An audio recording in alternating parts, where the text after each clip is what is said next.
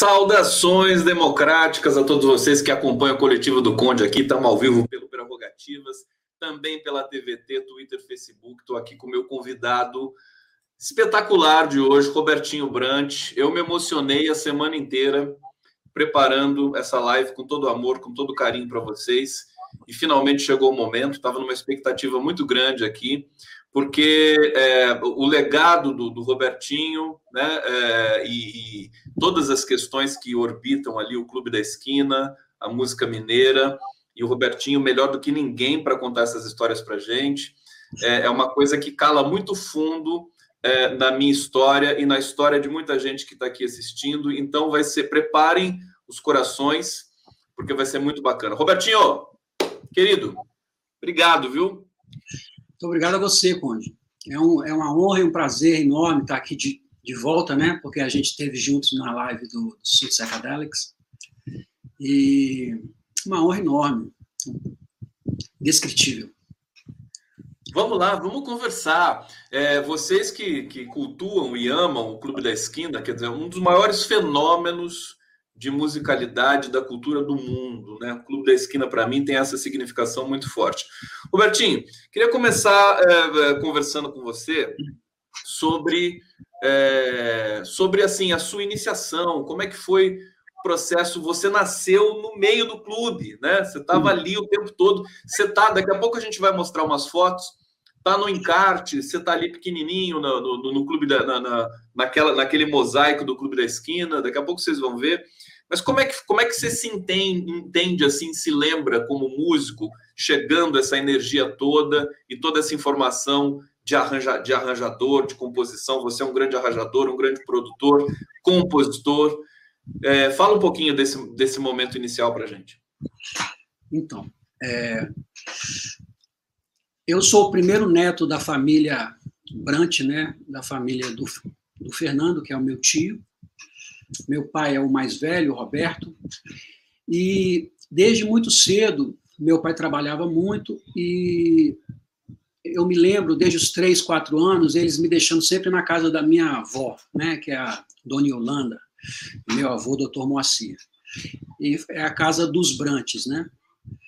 E ali eu vivi a minha infância toda, né? Vivi dos, dos três. Nessa época da foto do Clube da Esquina, é, eu estava lá porque eu, eu era quase de casa. Então, quando o Cafi foi tirar foto da família, fotos da família, dos, dos irmãos, da cachorrinha Diana, da, da minha avó e tal, eu estava lá como mascotinho e a, acabou entrando uma foto minha sozinho no mosaico do Clube da Esquina e entrou uma outra foto que eu estou na frente da casa da minha avó de mão dada com a minha tia Vina. E o Fernando está atrás de mim com a cachorrinha Diana no colo, né, que deu nome àquela música do nosso querido Toninho Horta, com ele do Fernando, que ele fala daqueles almoços aos domingos, a velha farra, né?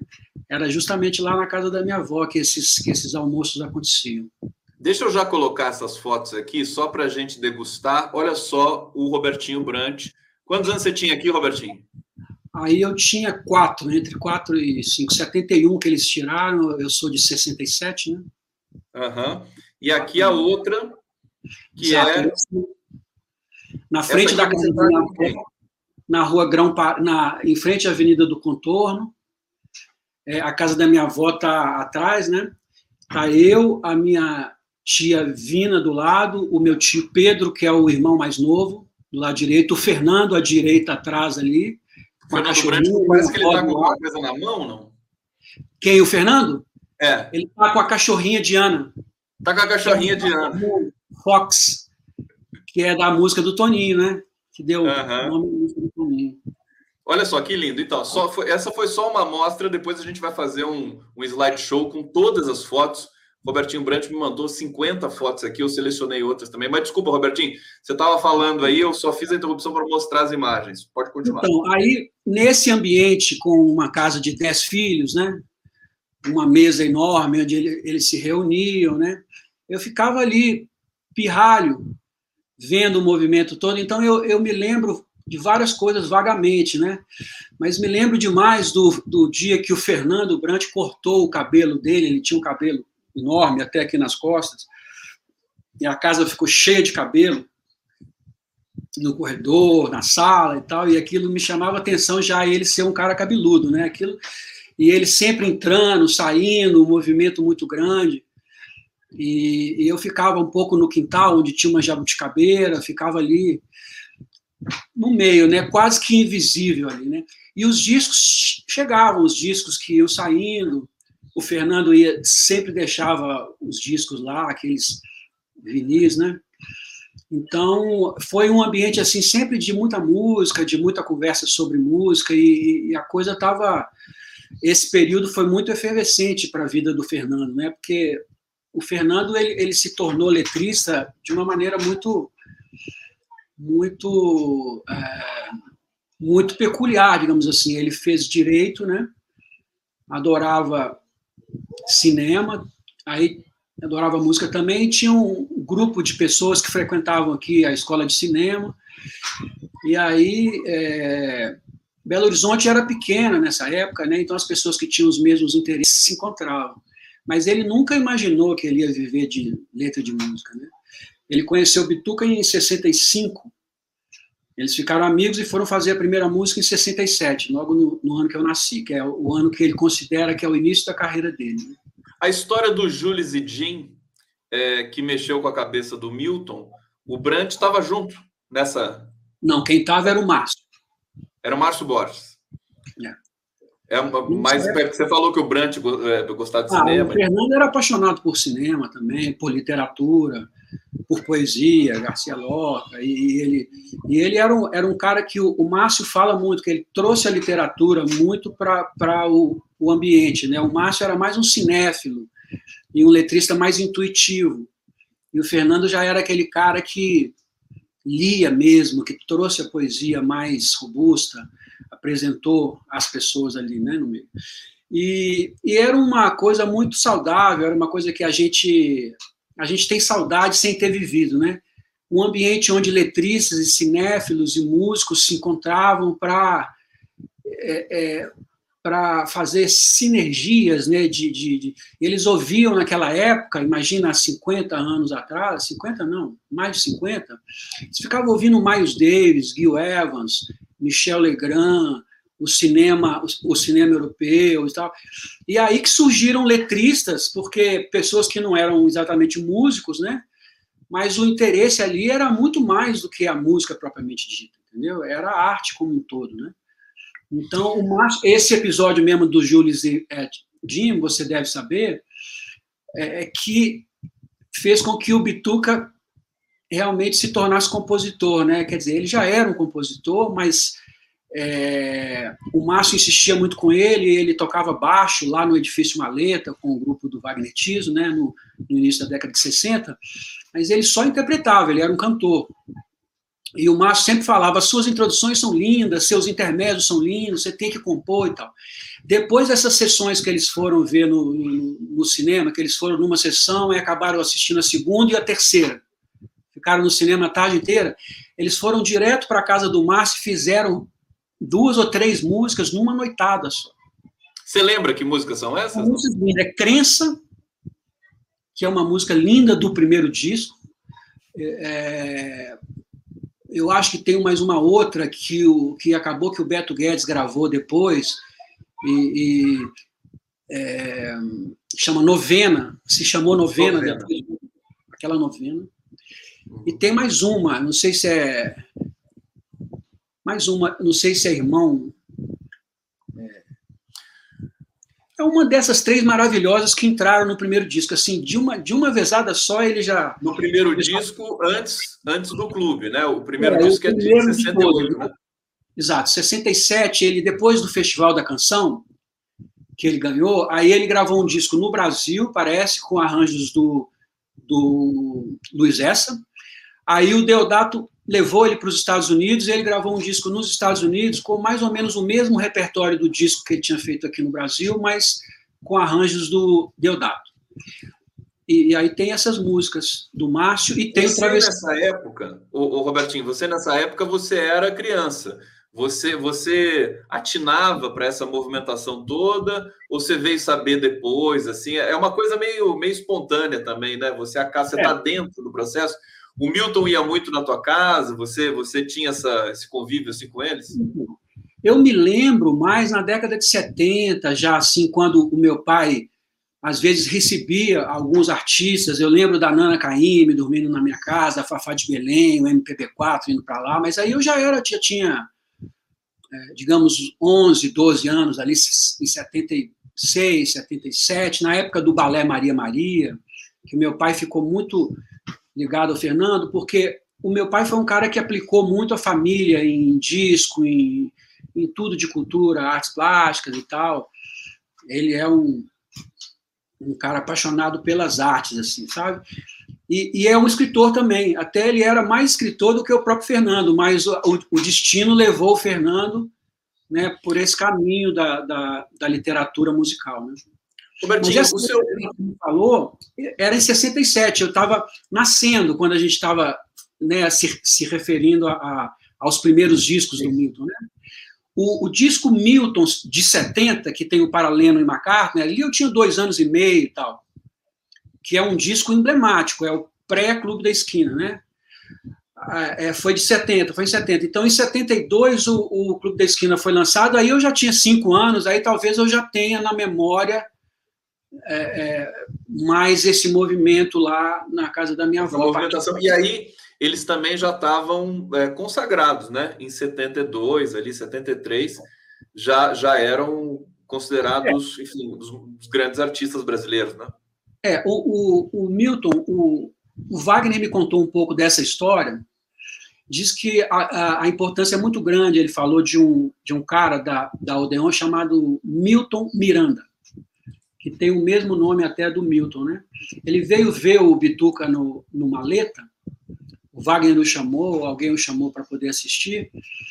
Quando ele se deparou com o Bituca, ele, ele ficou completamente fascinado com aquela, aquela pedra preciosa que ele estava vendo na frente. Aí, a partir dali, ele falou: Bituca, Milton, você, na minha gravadora, você faz o que você quiser na hora que você quiser. O Wagner falou que assim, com essas palavras, e isso tornou o Bituca né, um cara muito poderoso, apesar de ainda não vender naquela época. E aí ele, fe ele fez os dois discos, né, aquele disco que tem as igrejinhas, depois fez o Milton com o Som Imaginário, e aí já fez aquela proposta de chamar o Lobos fazer um álbum duplo, quando no Brasil não tinha ainda nenhuma notícia de álbum duplo até então. No estúdio de dois canais, ninguém nunca tinha ouvido falar do Lobos, e eles falaram, vamos fazer. E foi assim até o Clube 2 foi assim, entendeu? O Milton só começou a vender mesmo com o disco Minas, 74. Entendeu? Yeah. Esses discos, a crítica meio que torceu o nariz, até o próprio Clube da Esquina. Pessoas não entenderam aquela coisa meio rural, sabe aquele rock rural e tal, tava vindo o tropicalismo, aquilo ali era meio sabe, tem umas músicas muito profundas, até o próprio Caetano falava assim, a princípio eu não entendia direito assim aquilo, não. Entendeu? Era muito profundo para mim. Né? Eu fico arrepiado só do Robertinho contar essas histórias, porque também a gente estava, eu quero falar da questão política, né? Era ditadura militar, é, é, havia, inclusive, eu me lembro da, da, da, enfim, da fortuna crítica a respeito desse período, que também é que nem o Radu Anassar, né? Quando o Radu Anassar lançou a Lavoura Arcaica, ninguém entendeu nada, chamaram ele até de autor é, ingênuo, porque não falava da ditadura, da tortura, de nada, mas depois é, é o livro foi é, considerado, é considerado uma das obras mais importantes da literatura brasileira e com fortes referências, evidentemente, ao período de opressão que foi aquele momento. É a mesma coisa com o Clube da Esquina. E eu fico imaginando essa, enfim, que toda obra-prima ela leva um tempo realmente para para assentar, né, para as pessoas entenderem, né? Agora, Roberto, eu vou, eu vou trazer aqui as fotos já de cara para a gente ir vendo foto e lembrando de algumas coisas, e porque eu quero também trazer o trabalho autoral do Robertinho Brandt, que está, enfim, ele tem essa, essa, você tem essa conexão com essa linguagem do clube. Talvez eu fiquei muito impressionado ouvindo a tua obra é, autoral, porque é, a gente comentou até, né? O Clube da Esquina não fez escola mas você tem uma, uma você domina a linguagem, né? Você desdobra tudo aquilo que foi elaborado ali durante, durante aquele tempo, com todos os hiatos, né? O hiato pop dos anos 70, dos anos 80 que você falou. É, mas agora me explica uma coisa, Roberto. Como é que você é, classifica esse, esse, essa amálgama de sons é, do clube? Para a gente falar mais um pouquinho desse período. Quer dizer, a, o aspecto religioso, é, as guitarras, a influência dos Beatles, a questão da música pop, do cinema, é, a voz do Milton, que para, praticamente ela é uma personagem independente no meio de tudo isso, né? O Milton era crooner, né? Crooner de, da noite, né? É. Ele era o crooner, baixista acústico, incrível, né? baixista, né? Ouvido, né? Sempre de Tudo ouvido. de ouvido. É. Mas, enfim, é, o, o, em 68, o Quincy Jones já veio aqui no Brasil para o festival e viu o Milton Nascimento cantando Morro Velho e foi para os Estados Unidos e falou que tinha um cara aqui totalmente diferente de tudo que ele tinha visto, as harmonias, a voz e tudo. E o Herbie Hancock ficou muito interessado, gravou com o Bituca, né, na década de 60 mesmo, e, então, o Milton é um, é um artista naif, né? A gente fala, um artista que é, ele muito intuitivo, né? Mas ele ouviu ah, modalismo, ouviu, ele tem influência de canto gregoriano, entendeu? É, o ouvido dele é um ouvido harmônico, ele busca as harmonias mais intrincadas, os ritmos também. Ele tem uma coisa moura, ele veio de um lado africano, que não é um, um, um, um ele não é um preto comum, né, que a gente está acostumado, que tem swing, que é do soul, etc. Ele tem um outro, um outro lance, que é mouro, que é hispânico, sabe? Até a fisionomia dele. E é uma história incrível, né? Ele ter saído lá do Rio de Janeiro para vir para ser vizinho do Wagner Tiso, lá em Três Pontas, aí eles virem para Belo Horizonte, acharem Nivaldo Ornelas, Paulo Braga, né? Aqui Célio Balona, já tinha um movimento em Belo Horizonte muito forte de música, né? E eles estavam pensando ali. Então, o Clube da Esquina, eu acho que é o seguinte: é, é, é, é parte do movimento né, de construção da música popular brasileira, né? Que, que fazem parte de Gilberto Gil, Caetano Veloso, da nova música que já vinha do Tom Jobim, da música contemporânea brasileira, que vem de Ari Barroso, que vem de Dorival Caymmi, mas são várias vertentes, né? A vertente do Milton, ela, ela parece mais com a do Edu Lobo, é, ela não é tão litorânea, né? Ela está voltada mais para o interior do Brasil para o exterior também, para a música inglesa, para os Beatles, para a música russa, para a música francesa clássica e russa clássica também, que influenciaram demais a, a música feita em Minas. Ravel, eles ouviam muito Ravel, ouviam Michel Legrand, então é uma coisa, Miles Davis, tem um, modalismo na música do Milton, que, que quando o Herb Hancock viu aquilo da maneira tão intuitiva, artesanal, ele ficou alucinado, né? Mas o encontro do Milton com o Lobois, Beto Guedes, depois o Toninho Horta como músico, Wagner Tiso, é que foi realmente a grande revolução, eu acho, da, da cultura da música do Clube da Esquina.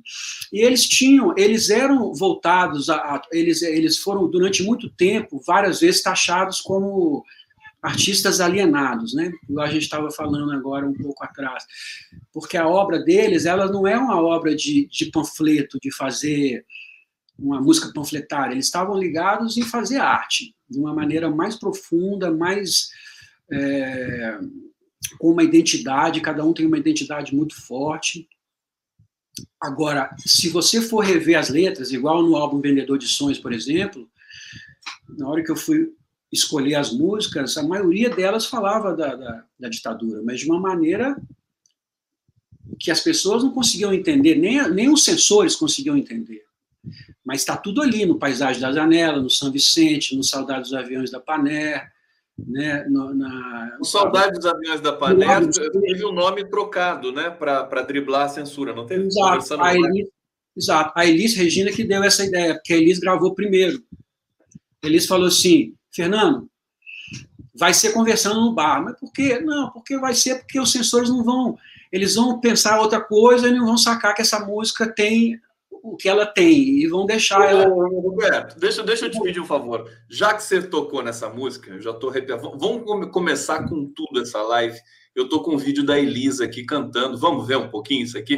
Só para vocês sentirem a dimensão do que nós estamos aqui é, construindo. Quem é o Robertinho Brant nessa história toda? Deixa eu compartilhar aqui para a gente assistir. É uma das coisas, é uma das experiências mais poderosas que eu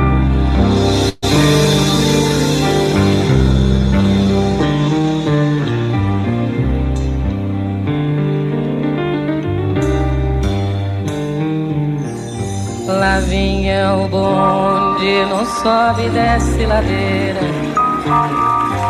E o motorneiro parava a orquestra um minuto para me contar casos da campanha da Itália e de um tiro que ele não levou. Levei um susto imenso nas asas da panela. Descobri que as coisas mudam pequeno nas asas E lá vai menino xingando padre pedra. E lá vai menino lambendo podre delícia. E lá vai menino senhor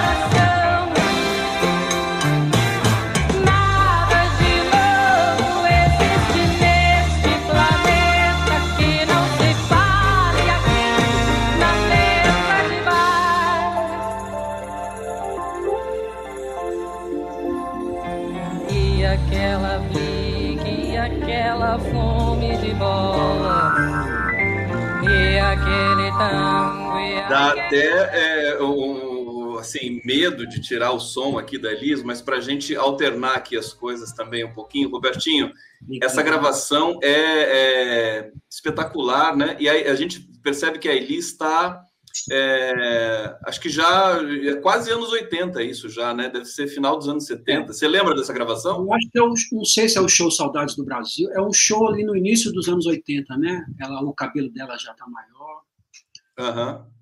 mas ela gravou Agora, antes. Ela Que canção, antes. né? Ela gravou antes, né? Mas que canção é essa, né? É muito, muito singular, muito especial. É, O que, que você diria para a gente do, de- dessa, dessa letra do, do Fernando Brant? Você foi influenciado por essa, por essa, por essa linguagem do, do seu tio também na composição, na feitura das letras? Eu acho que tem isso no seu trabalho, né? Sim, é, eu fui mais para o caminho da música, até porque o Fernando já era o letrista ali da família, né? Mas, obviamente, que eu tenho interesse enorme por letra de música, fiz as minhas letras já e tudo, mas quis me aprofundar mais no campo da música para seguir o meu caminho também. Mas eu, eu lembro de uma história dessa música, é, da letra eu vou contar daqui a pouquinho, mas com relação à música do Bituca, o Bituca me contou uma história fascinante sobre essa música, sobre a porque eu falei para ele, quando eu estava gravando O Medo de Amar é o Medo de Ser Livre com ele, lá no Rio, no disco Vendedor de Sonhos, foi 2017, mais ou menos, 2016. Gravei lá no estúdio Vison. Aí ele me pediu para ouvir alguma coisa do disco e eu tinha pouca coisa, aí eu tive que. Eu não tinha levado. Aí eu falei com o meu, meu engenheiro para mandar uma gravação que era do Veveco, da Fernanda Takai. Veveco Panelas e Canelas, que o Bituca queria ouvir antes de gravar. E aí demorou para ele mandar essa música, enquanto isso a gente ficou no estúdio lá sem, sem nada para fazer e ficamos batendo papo, né? Daí o, o Bituca. Aí eu falei para o Bituca assim, Bituca, uma coisa que sempre me intrigou é que o Fernando me mostrou uma fita cassete na casa dele, do Ponta de Areia, dos Saudades dos Aviões da Paner, na mesma fita, uma depois da outra, e falou que você enviou essas duas músicas para ele, uma fita só. É, eu falei, mas que coisa, que história é essa que você pegou essas músicas, falou, elas são para o Fernando e mandou uma depois da outra, e logo essas duas. Me conta direito como é que, como é que rolou isso, como é que você fez essas músicas, por que, que elas foram numa mesma fita. Ela falou, não é Ponta de Areia e Saudades dos Aviões, não, é Saudades dos Aviões e Ponta de Areia. Eu falei, aí ah, eu já gostei, né? Por que você está me falando isso? A troco de quê? Falou, então tá, eu vou te contar então eu morava no apartamento alugado do Chico Anísio. Eu nem sabia que ele tinha morado no apartamento do Chico Anísio. E ele estava buscando, naquela altura, a música moderna brasileira, ainda. Uma coisa que realmente quebrasse, igual quando o Chico fez Construção, o Caetano fez o né, a, a Tropicália, o, o, o Bituca já era moderno, mas ele queria mais romper mesmo, né? Eles queriam romper a bossa nova, né? Essa geração apesar da bossa nova ser a base deles, de tudo, mas eles queriam romper com aquela linguagem. Diz que ele chegou em casa de manhã, ficou tocando uma música em 5x4, né? E aí saí, aí tava começando a sair essa música, Saudades dos Aviões da Pané. Aí ele ficou tocando ela e falou: "Cara, essa música tá saindo, não tô entendendo, que é isso? Eu vou continuar". Aí ficou continuando, bebendo, né? Antes ele tinha essa, esse hábito de beber, a bebida ajudava. Segundo Wagner, a bebida ajudava muito, porque soltava, né, os bichos. Depois que o Bituca para de beber em 1981, 82, ali a, a produção musical dele muda. Não sei por que cargas d'água. O Wagner acha que tem uma relação, entendeu? Não estou fazendo apologia ao álcool aqui, não, né? nem às drogas, mas enfim. O Bituca, ele, ele ficou lá bebendo uma e, e, dedilhando aquela música que é uma suíte, né? É uma música que e ele não tinha nenhuma fita cassete, então ele ficava ali tocando várias vezes para poder lembrar. E ele estava assim, não estou acreditando. Ele não estava acreditando que aquela música estava saindo. E ele fez essa música numa tarde de sábado inteira, inteira. Aí, quando acabou a música, ele estava exausto. Ele falou assim: Cara, não acredito que eu fiz essa música, que música maluca, cara. E estava assim, imagina, o Milton Nascimento, 70 e poucos, ainda, né, depois de tantas coisas que ele já tinha feito. Aí ele falou, cara, eu não vou conseguir descansar, não vou conseguir deitar, não vou conseguir dormir, mas eu estou morto de cansado. Aí foi para o quarto, olhou um quarto do lado, disse que o apartamento dele era uma geladeira, um quarto com piano e um quarto com cama, e a sala. E aí ele olhou para o quarto dele, olhou para o piano e falou assim: não, eu vou para o quarto piano, que se eu ficar no meu quarto, eu vou ficar atarantado, com, olhando para o teto e não vou conseguir dormir, não vou conseguir fazer nada. vou para o piano para descansar um pouquinho. Quando ele foi para o piano descansar um pouquinho, em 20 minutos saiu ponta de areia.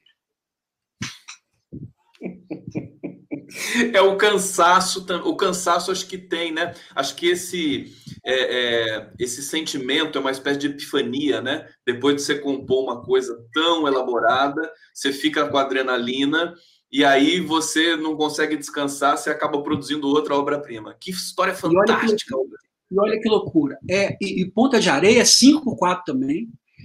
E, e, é simplésima, né? Como se fosse uma música dos contatos imediatos do terceiro grau, né? do segundo grau. Mas assim, se você reparar o início da melodia,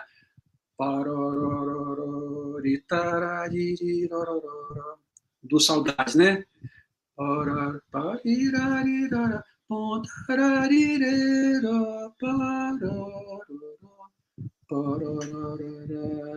Se você ir fundo nelas, alguma, o Ponta de Areia, na verdade, é o Saudade dos Aviões da Paneca, ainda estavam na cabeça do Bituca. Sai, é uma espécie de célula. É, é, aí ele tirou a célula mater, porque veja bem, os Saudades dos Aviões da Panera é a música mais complexa, mais sofisticada, mais maravilhosa, mas a música que lançou o Milton Nascimento no planeta chama-se Ponta de Areia. No planeta Sabe foi Ponta de Areia? Foi, porque o Ponta de Areia, os músicos não entendiam. Ele, ele me falou que quando ele foi para os Estados Unidos, com o Deodato, ele foi numa festa com o Shorter, lá do, acho que é aniversário do Shorter, e aí cada hora um foi no piano, no violão e tal. Quando ele tocou, ele tocou acho que algumas músicas, tarde, algumas músicas assim, aí tá as pessoas bonitas e tal. Quando ele chegou no Ponta de Areia, e, e o pessoal foi querer tocar junto porque ela era simples e ninguém conseguiu tocar. Porque a música é em 9 por 4, entendeu? Parece música de criança. E todo mundo ficou assim, ficou hipnotizado com aquilo. Inclusive, tanto assim que é a música que abre o álbum do Wayne Shorter, né, Native, Native Dancer, em português. O Ponta de Areia, a letra também é do Milton? Não, a, a letra é do Fernando também. A, o, a letra do Fernando. Cassete, exato. O Fernando fez o Ponta de Areia, o Saudades dos Aviões da Panela, uma depois da outra também, porque estava na mesma. Ô, ô, Robertinho, gente, daqui, a pouco a gente vai falar de política. Aliás, eu estou com uma pergunta pronta aqui para fazer para você, Roberto. Mas assim, é, essa live vai longe, a gente está aqui curtindo, estamos aqui bebendo. Eu estou bebendo um chá aqui, tá tão gostoso. O que, que você está bebendo aí, Roberto? É água? Por enquanto, aguinha. Por enquanto. Por enquanto, por enquanto. Eu sei que tem gente assistindo a gente aqui que está de vinho já, já está com esse friozinho, fazendo até um fundir, colocando a gente na tela grande. O swing. Aquele, aquele arranjo de piano que toca incidentalmente em várias canções, em várias não, acho que pelo menos em duas, três, que é tan tan tan tan tan tan tan, tan. O que, que é? Qual que é a, natureza daquele? Eu não, eu não soube cantarolar aqui, mas se você puder cantarolar para gente. Pam, pam, pam, pam. Pam, pam, pam, pam, pam, pam, pam, pam, pam, pam, né? Essa é, música... É, é, a primeira incidência dessa, dessa, desse, desse riff, vamos dizer assim, né? É, é na canção, você lembra? Você vai saber melhor. É no Cais, ele faz isso no Cais, no, clube de, no, no álbum Clube da Esquina 1, e no Um Gosto de Sol também, no mesmo disco. Alguém que vi de passagem numa cidade estrangeira. Aí no final vem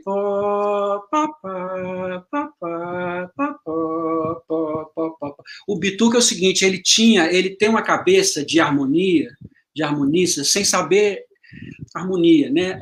Sem saber não, ele sabe tudo, na verdade, mas ele não tem a teoria, ele não sabe onde é um dó, onde é um ré, mas ele tem tudo aqui no, no ouvido dele, o que, que ele quer ouvir. Então, ele fazia muito, ou baixo pedal, que é o, o modalismo, quando você faz um baixo só, baixo em Mi, aí você anda os acordes embaixo, igual Maria Maria, várias músicas ele faz assim, ele fica andando, isso é um modalismo, né? Fica uma nota em cima, ou ele faz o contrário, ele faz um acorde embaixo e muda os baixos. Que essa música é assim, Pó, pá, dá, tá, dá, fica só no acorde. Pá, dá, pó, dó, dó, dó, aí muda o acorde. Pá, dá, pá, dá. Isso são coisas da música moderna americana, do, do, do, do, do cool jazz americano, entendeu? Da música sofisticada Esse americana. trecho é do Milton, não é do, do Tiso, não é... É do, Milton. Milton. Inclusive, a gente estava, ontem a gente estava conversando sobre uma outra história linda também, né? Que eu, eu, vou, eu vou linkar por causa disso, porque é, eu te contei, né, que eu fiquei sabendo que o Lô, que é o nosso ídolo também, né, que foi o grande transformador, a, a, o Clube da Esquina vem de Santa Teresa, né, da família do Borges, dos Borges, né, e o Lô, depois do Clube da Esquina, ele foi chamado pelo, pela Odeon, eles gostaram do Lô e chamaram ele para fazer um, um disco, ele não tinha músicas, ele fez o disco do tênis ali, na hora, né, as músicas na hora, e fazia as músicas, o Márcio fazia as letras, e eles iam gravando e tal. Fizeram o álbum do tênis, e o Bituca e o, e o Lô, depois disso, ele desaparece um pouco da discografia assim, do, do Milton e não faz nada como artista solo. Ele vai voltar a fazer um disco solo dele em 78. Eu não sabia direito o que tinha acontecido direito. E o Beto tá, o Beto foi chamado pelo Lô para fazer o Clube da Esquina e o Beto tá lá no Disco Minas, tá no, ali como músico do, do Bituca. Aí fiquei sabendo que o Lô, depois do álbum do Tênis, ele não fez nenhum show e foi para uma comunidade hippie, morar nessa comunidade hippie, e ficou lá durante alguns anos. E o Bituca, muito trabalho, fazendo um disco por ano, fazendo muito show e tal, não estava sabendo de notícia do Lô. Aí chamaram, aí chamaram Lô em 75, 76, falando assim, ó, acho que 76, quando um pouquinho antes do Clube 2, falaram que o Lô estava meio mal lá nesse lugar, nessa comunidade, e que para o Bituca buscar ele lá, porque lá ele estava assim, né, imagina, né, o que, que ele tomava lá, né, tomava de tudo e bebia de tudo, etc e tal. E aí o Bituca fez uma música linda para esse reencontro dele com o Lô, que é Que Bom Amigo, né? Que bom amigo poder fazer ararara, toda hora a toda gente dizer que eu não sou eu não sou um cara que muito das letras, sabe? Porque as melodias elas me tomam. Mas eu queria dizer que essa música, Que Bom Amigo, foi feita em cima da harmonia dessa vinheta que você me falou, só que em tom menor. Em, ele fez uma outra melodia em cima daquela harmonia, né? Pá, pá, pá. Eu acho que a outra é em tom maior, é, é, é, é o contrário, entendeu? Ele foi pegou aquela base harmônica e fez uma outra melodia em cima. Olha que coisa. Agora, eu assim, é, sem, eu, não, eu, nem, eu nem fico mais não arrepiado durante toda a live, porque assim, é, realmente é muito forte para mim tudo isso. É uma referência muito forte. Eu conheci o Clube da Esquina já tinha acontecido, né? Conheci nos, nos anos 90, basicamente. Mas é, numa turma aqui no interior de São Paulo que cultuava isso, a gente tinha Beto Guedes, Loborges, assim, era a coisa mais linda do mundo, Milton Nascimento. E à medida que o tempo foi passando, a gente foi amando mais. Quer dizer, era uma, já era uma coisa do passado é, é, é para gente. Agora, eu queria. O quê? Retrovisor. Eu retrovisor. falo que hoje em dia nós temos que, que olhar para o retrovisor, porque não dá mais para a gente querer ser moderno o tempo todo e ir para frente, entendeu? Ô, ô, Roberto, agora juntou essa intuição do Milton com uh, o Tiso depois, com, enfim, com outros arranjadores, e, e, eu queria entrar justamente nisso antes da gente fazer o slideshow de fotos, para você, você me explicar, explicar para o público que nos assiste aqui, é, quem, como é que foi a produção do, do, do, clube e desse período e dessa sonoridade? Quem foi o gênio que conseguiu traduzir no estúdio toda aquele, aquela potência criativa de todos aqueles artistas? Então, é, eu acho o seguinte, Cone, ali foi uma junção de várias coisas, né? É, tem o, tinha o dedo do Bituca em tudo que eu percebo é isso. O Bituca era um pouco uma espécie de, de pajé, assim. Porque ele, ele conseguia intuitivamente é, coordenar a, a, muita gente ao mesmo tempo e, e, fazer escolhas e deixar as pessoas à vontade. Ele não era exatamente um produtor mas ele era um cara que sabia o que, que ele estava fazendo, quem eram as pessoas que ele queria. Então, no Clube da Esquina 1, junto com o Ronaldo Bastos, o que o Ronaldo Bastos fez com esses discos? Ele cuidava da, das capas, ele cuidava da estética, assim, digamos assim, essa coisa de quem vai fazer a, a, a letra de determinada música, qual era o repertório ideal para aquele disco, essa coisa da direção artística que o Mota também, o Ronaldo, eu acho que fez durante o período. Mas a parte musical tinha o Milton ali mais calado e tudo, quando ele não gostava que ele falava não, aquele cara sempre ficava ali. Né? E a participação muito forte do Wagner Tiso e do Toninho Horta. E os músicos, o Clube 1 foi gravado no, no, em dois canais, né? Dois canais. O, o Sgt. Pepper e o for Mr. Two foram gravados em máquinas de quatro canais, só que eles sincavam duas máquinas. Então, eles usavam oito canais. O, o todos já tinham. Ô, Robertinho, desculpa, deixa eu, sem querer te interromper, querido, deixa eu só fazer uma pausa aqui, porque tá dando um problema de, de, de conexão com, a, com, teu, com teu vídeo, tá? Não sei se você está me escutando, mas confere aí, é, no momento que eu que eu estiver falando, em outro momento, se, se a internet está ok aí na tua casa, se, se, se não está sobrecarregando, porque deu um problema de sobrecarga aqui para mim. Não sei se é só uma oscilação da rede, você está congelado aqui para mim. O Robertinho vai vir ali, enquanto ele confere essa questão, Vamos avançar aqui. Deixa eu saudar você. Está falhando, né? Mas é, ele já vai arrumar. Deixa eu bloquear aqui. Eu vou ficar inteiro na tela. Deixa eu ficar inteiro aqui para o Robertinho ver o que está acontecendo lá. Bom, Joila Carneiro, deixa eu trazer alguns comentários enquanto o Robertinho retorna. Né? Por causa da ditadura militar, a história da música popular brasileira ficou escondida, mas chegou à internet. A história da humanidade pertence ao mundo. Obrigado, Joela Carneiro.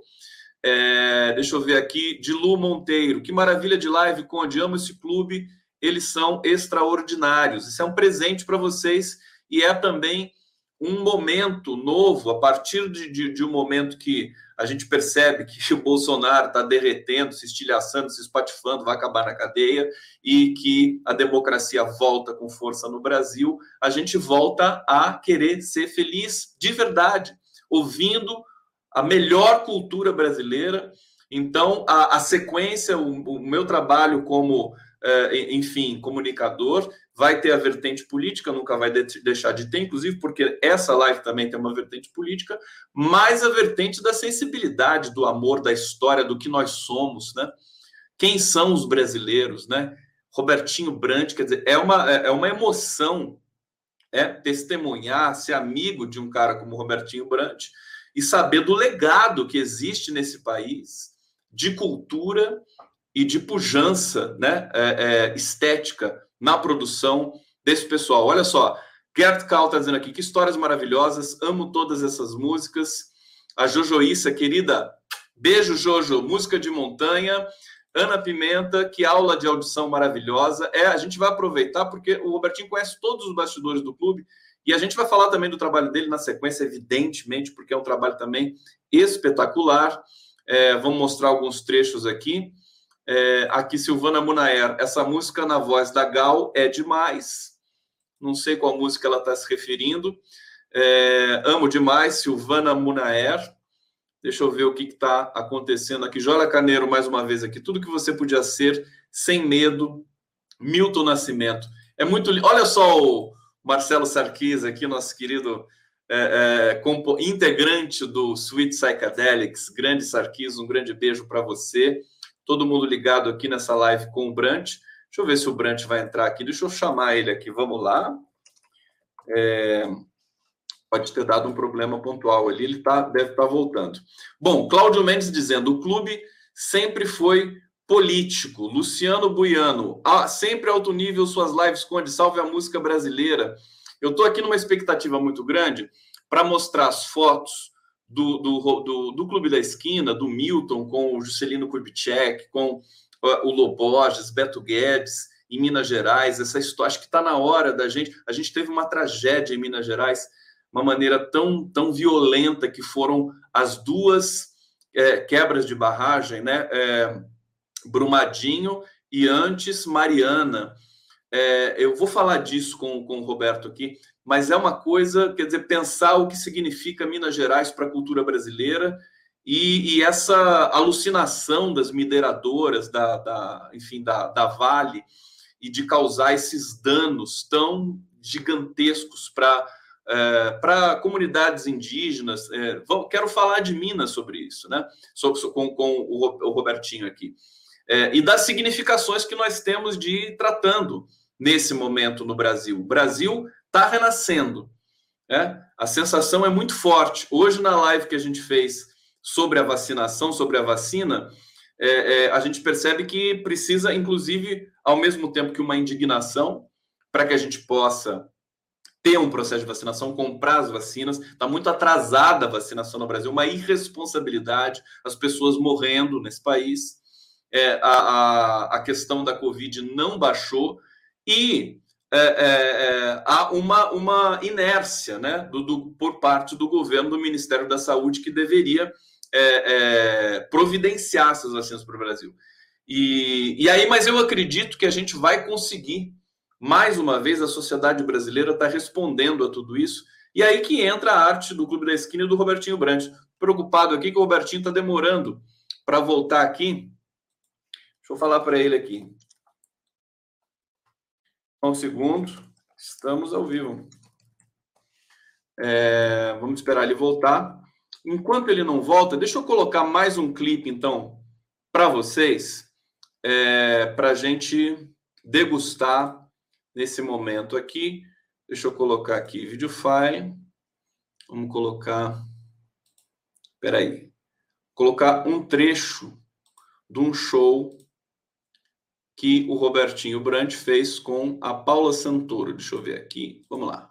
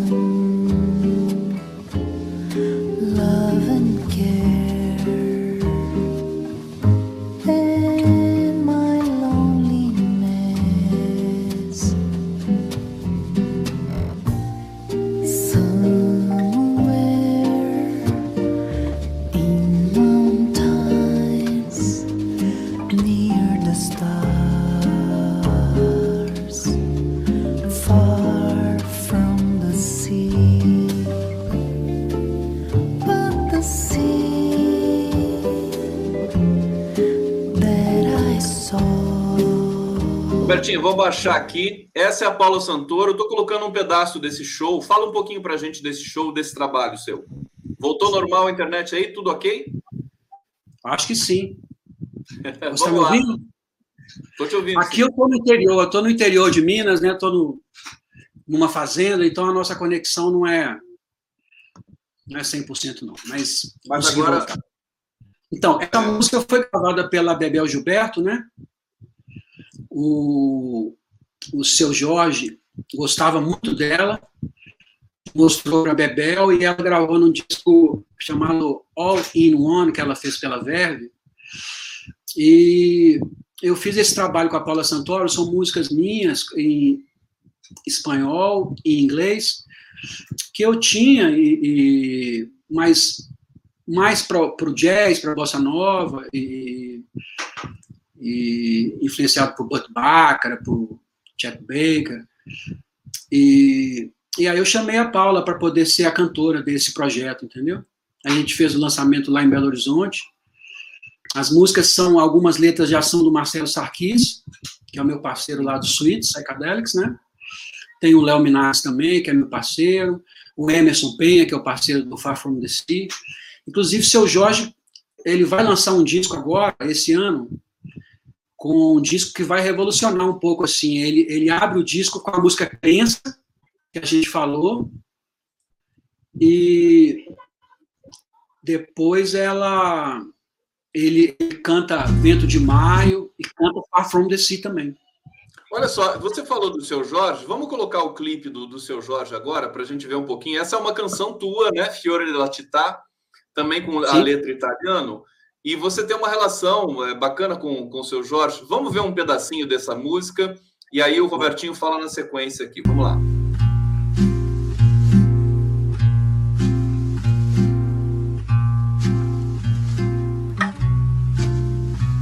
Nel mio cuore lo sguardo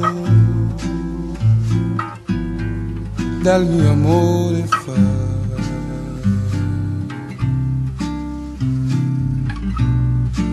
una grazia che è nata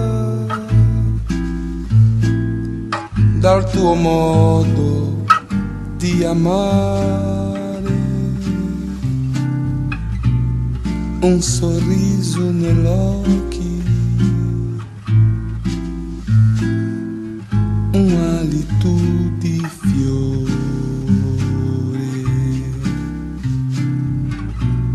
e le labbra bagnate di cielo con sapore divino. Nel deserto umano nuvola di sogno su me nel tuo corpo io voglio viaggiare Deixa eu falar aqui para vocês. Depois vocês podem ouvir essa canção inteirinha é, no YouTube, no canal do Robertinho Brant. Agora, Robertinho, você produziu discos do, do seu Jorge? Então, é, eu não produzi o disco, não. O disco é produzido pelo, pelo cara do Favela Chique, um francês. Uhum. Mas o Jorge chamou, me buscou em Belo Horizonte, buscou Pretinho da Serrinha também, né? Lá no Rio.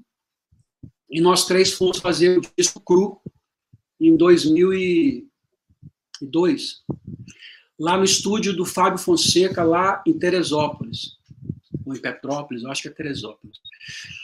E aí ele já gostava do Fiore della Città, né? A gente se conheceu em 98, logo no último show que ele fez pelo, pelo grupo dele, o Farofa Carioca, em Belo Horizonte, e aí ele acabou ficando lá no meu apartamento, que ele não queria ficar no mesmo hotel do pessoal do Farofa, ele já estava meio em desentendimento.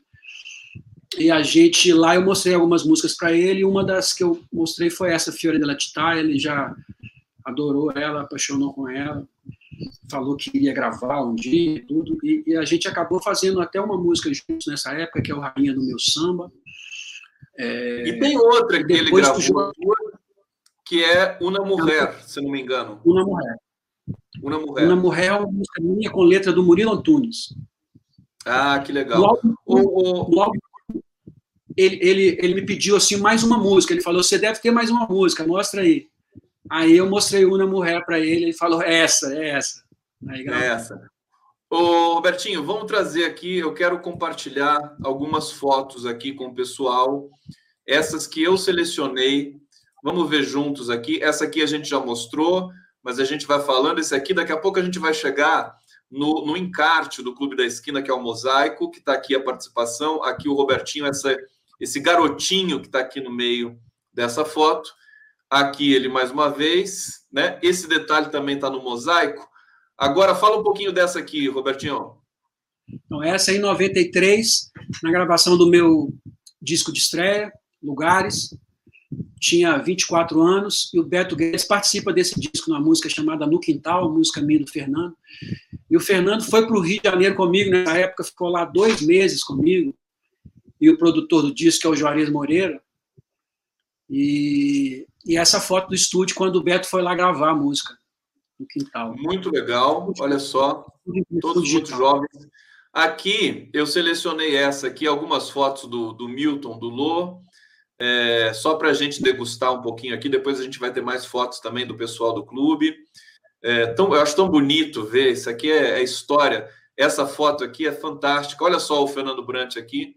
Esse dia foi muito especial, né, Robertinho? Esse dia, você sabe o que que o que que fizeram eles irem para Diamantina? Eles se encontraram lá com o Juscelino por coincidência. Na, na verdade, o Fernando ele, ele trabalhava na revista O Cruzeiro né? Ah, é. é. Como jornalista nessa época. E tem uma história, é, rapidamente, ele foi morar no Rio, a história dele com a revista Cruzeiro, eu vou falar só um minutinho dela, porque é super interessante. Ele foi morar no Rio com o Naná Vasconcelos e o Novelli, baixista maravilhoso, que gravou disco Minas, gravou vários discos, gravou disco do Chico Buarque também. E só que ele que ele precisava de um emprego, enquanto o Naná e o, e o Novelli eram músicos, queriam frequentar a noite do Rio de Janeiro, ele teve que arrumar um emprego, que ele era letrista. Aí arrumou lá na revista Cruzeiro. E ele tinha que acordar 5 e meia da manhã, tinha que atravessar a cidade inteira, ir para a revista Cruzeiro, que ficava longe, chegava em casa às 7 horas da noite, o Naná e o Novelli estavam saindo. E aí ele falou, mas pô, eu quero sair também, mas amanhã eu tenho que acordar cedo, não vou poder. E depois de uma semana ele falou, ah, vou voltar para Belo Horizonte, não vou ficar aqui não, porque a gente se desencontra, eu não consigo encontrar nem os meus, meus amigos de, de, de quarto. E aí ele conseguiu a transferência dele para a revista Cruzeiro, para a sucursal de Belo Horizonte.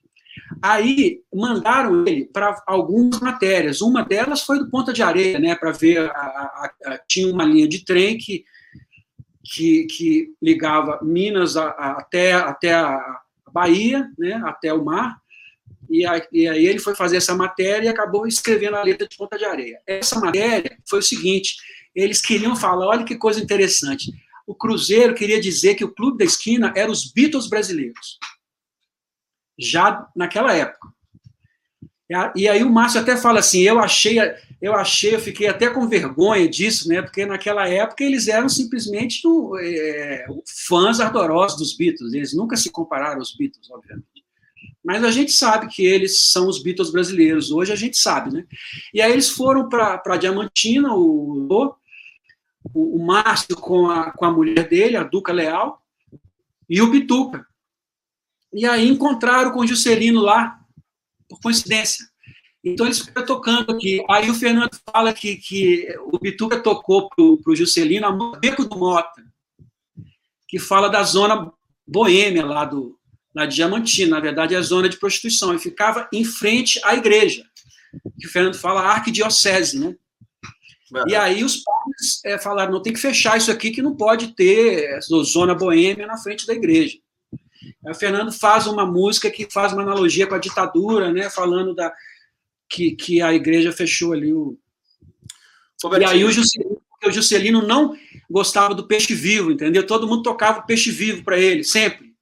Então ele falou assim: vocês podem tocar qualquer coisa, menos peixe vivo. Aí o Bituca, aí o Fernando falou: toca aquela, Bituca.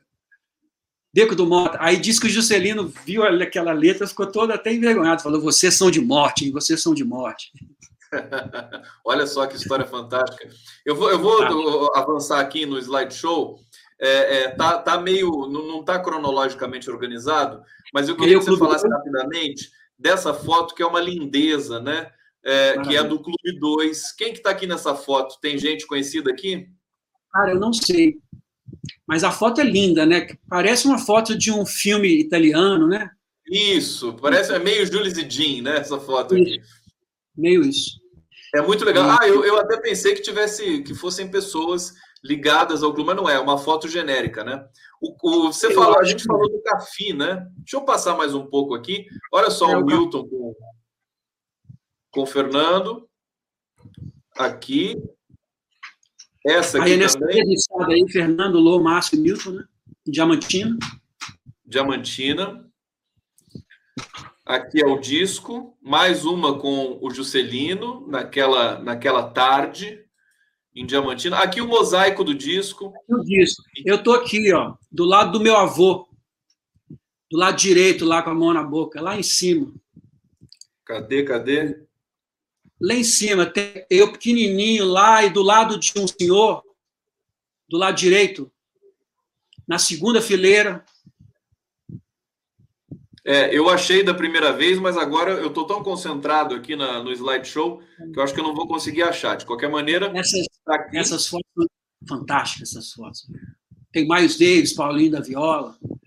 Nessas os, aqui, os né? Meninos, né? Aqui os meninos, que são a capa do, do primeiro disco, né? É fantástico. Muita gente pensava que era o Milton e o Loborges, mas não era. É, é lindo demais isso aqui. Aqui uhum. já estou vendo o Toninho Horta. Quem, quem que você identifica todos aqui? Uma capa. Então, Novelli, o Paulo Braga, de bigode, né? Embaixo é Paulo Braga, Bituca e Nivaldo, parece. Em cima, do, da direita para a esquerda, é Nelson Anjo, Toninho Horta, Tavinho Moura, Wagner Dias Novelli. Olha só. Aqui há um, é um take do estúdio. Vamos avançar um pouquinho. Essa foto eu acho magnífica. Porque o Beto e o Lô estão todos super novinhos, né? E esse perfil aqui do Milton Nascimento também, que é um ícone, né? Que é um ícone. Mais uma aqui. Aí eu acho que são os Borges, parece, ali na, na, em Santa Teresa, não sei, sentados. Aí lá em Diamantina também, né? Naquela tarde também. Aí é na Mas, esquina de Santa Teresa. Os Borges. Família os Borges. Borges. Os Borges também. Pequenininha. Deixa eu passar aqui. Agora, agora acabou. Depois a gente vai para outro slideshow de fotos com uh, as fotos que o Robertinho destacou. Vamos ouvir mais alguma coisa aqui na nossa sequência? Tem uma. Deixa, deixa eu preparar aqui. Deixa eu dividir primeiro, parar essa transmissão. Eu tenho aqui. Ah, sim. Vamos ver a, a, outra música que o seu Jorge gravou, que é da sua autoria, Robertinho. Só um trechinho aqui. Vamos lá. Chama-se Una Mulher, uma música de Robertinho Brant. Tenho o prazer de cantar aqui.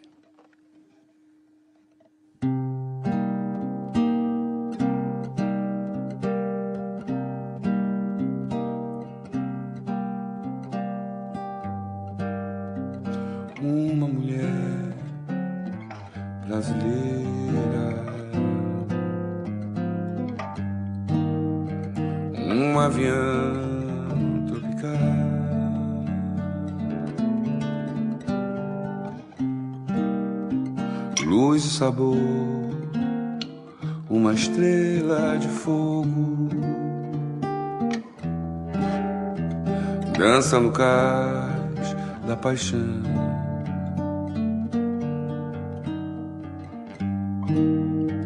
Uma mulher, a beleza do mar,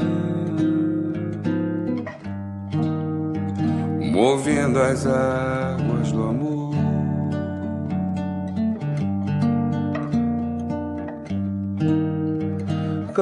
clara evidência ao sol que dura. Solamente você.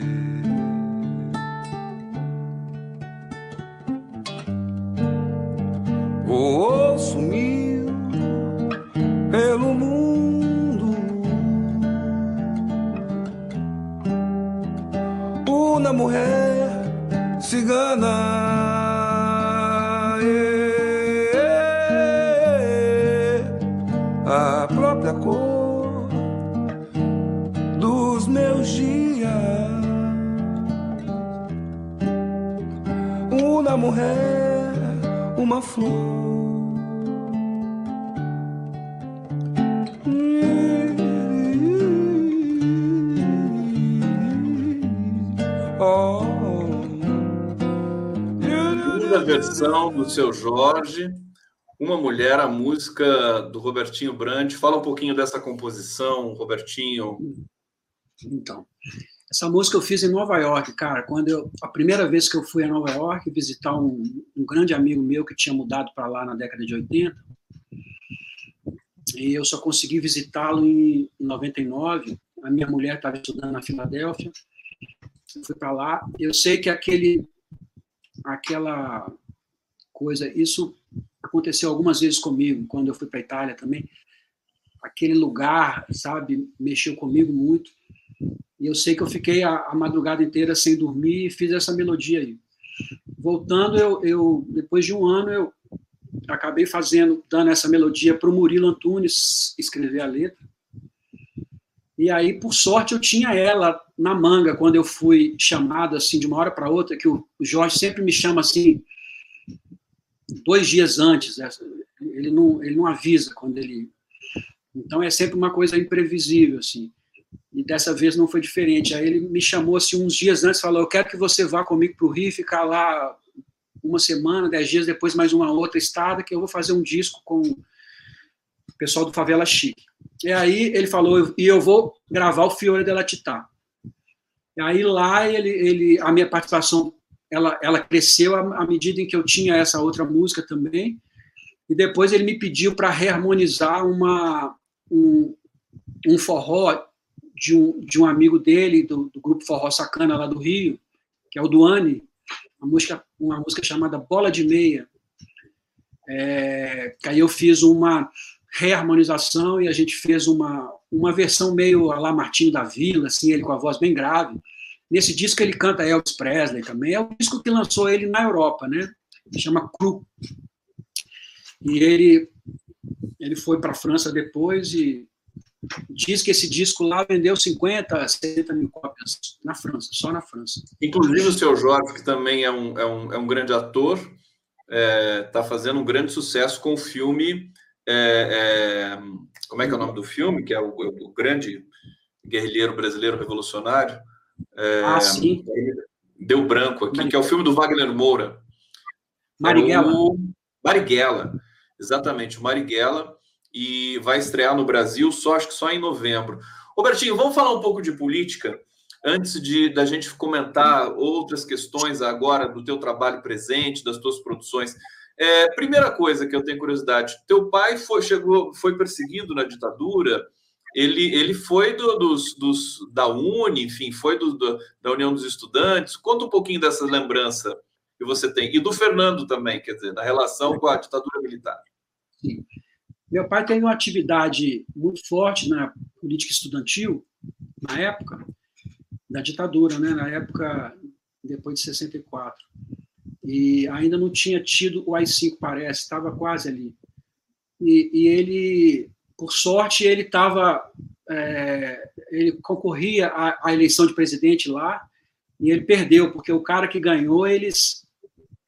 É, teve muito problema, muito problema. E o meu pai teve que se esconder também numa época. E depois o Fernando, ele, ele fala da, da, disso, né? Eles tinham que, que que ajudar as pessoas, né, que foram que tinham mais atividade política, porque o Fernando não tinha tanta assim, eles estavam mais interessados em cinema, em música, mas tinham alguns que eram mais militantes, né, e esses tiveram bastante problema.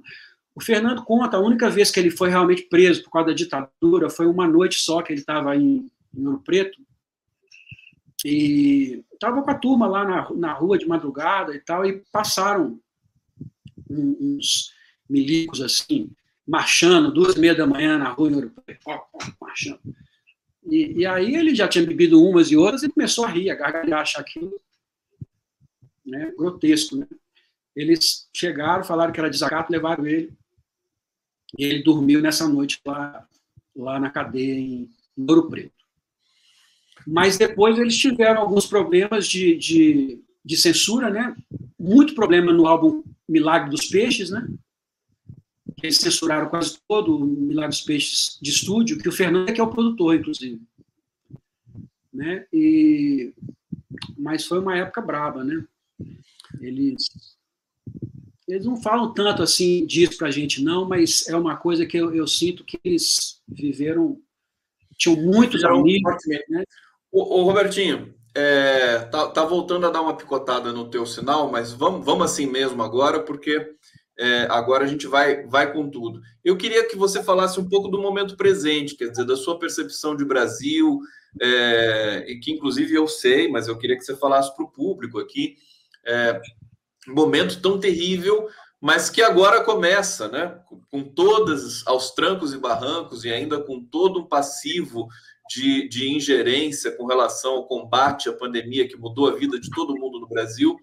Mas é um trauma muito grande, né? Que a gente tá, a gente, a gente, acho que agora a gente começa a sair desse trauma que é Bolsonaro na presidência da República é, mas é muito difícil, né? Queria que você falasse um pouquinho disso. Quer dizer, a vida dos artistas, sobretudo, e com pandemia, caiu numa, numa, numa dificuldade muito grande, né? É.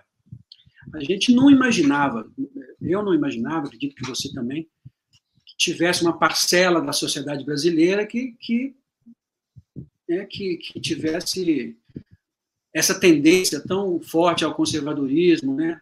ao moralismo, que beira ao fascismo muitas vezes, né?